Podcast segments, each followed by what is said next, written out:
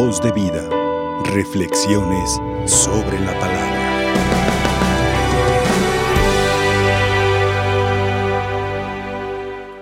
Queridos hermanos, cuando uno escucha este pasaje del Evangelio tan significativo, de una manera tan plástica, de una manera tan figurativa, uno piensa en su interior una narración más larga, que es la de otro Evangelio eh, similar a este.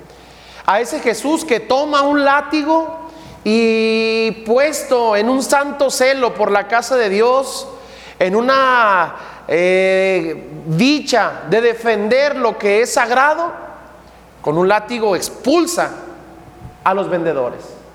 Les vuelca las mesas, abre las jaulas de los animalitos que se están vendiendo allí y todo parece caos y todo parece eh, una purificación dura, pero necesaria.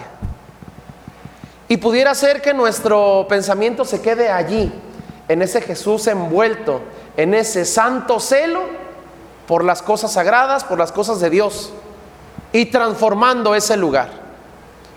Un poco con esta frase, ustedes han convertido el templo en una cueva de ladrones.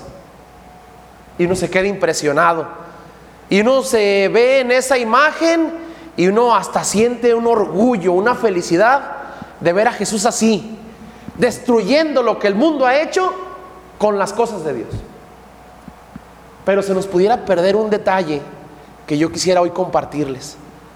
Lo que sucede inmediatamente después de lo que dice este Evangelio. Lo que sucede inmediatamente después de esta frase han convertido el templo, la casa de Dios, en una cueva de ladrones. Dice inmediatamente el siguiente renglón, y Jesús predicaba allí todos los días. Y nos perdemos en esa parte, el volcar las mesas, el hacer una revolución, el sacar lo que estorba. Pero se nos puede olvidar lo que sigue después. Estar todos los días allí, en lo sagrado.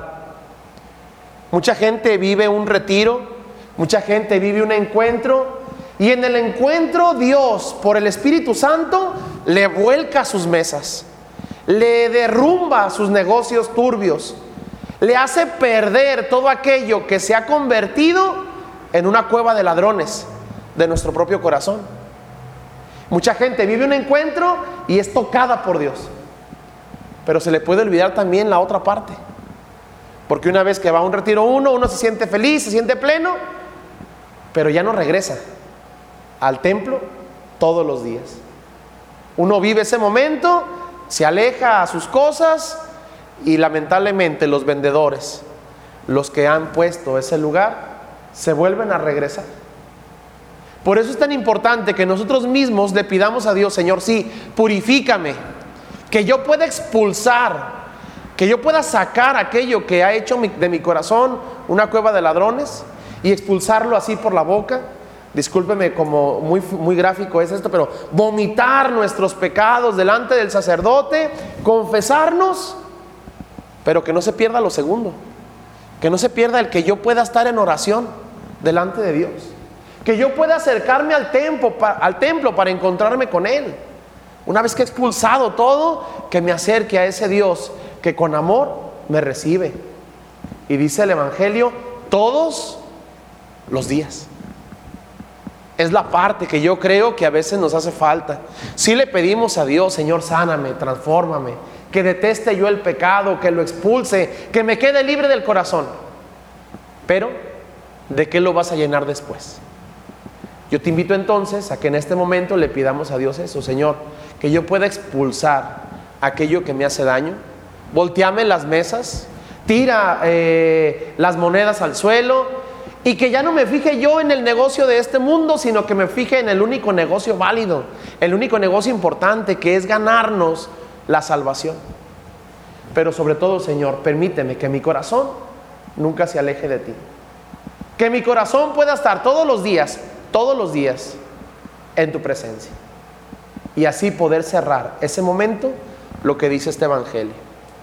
Que lo sagrado vuelva a ser sagrado, que nuestra vida vuelva a ser vida y que nuestro corazón le pertenezca al único que tiene propiedad sobre él, Dios nuestro Señor. Yo te quiero pedir entonces a ti ahora y a las personas que nos acompañan que le pidamos a Dios, a, Dios eso, Señor, que siempre tenga un momento, un lugar, una cita contigo y que yo me llene desde el corazón de tu presencia.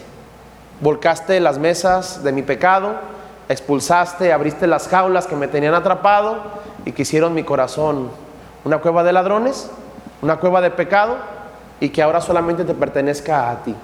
Y que sobre todo, Señor, en ese encuentro pueda yo encontrar mi paz, mi felicidad. Amén. Voz de vida. Reflexiones sobre la palabra.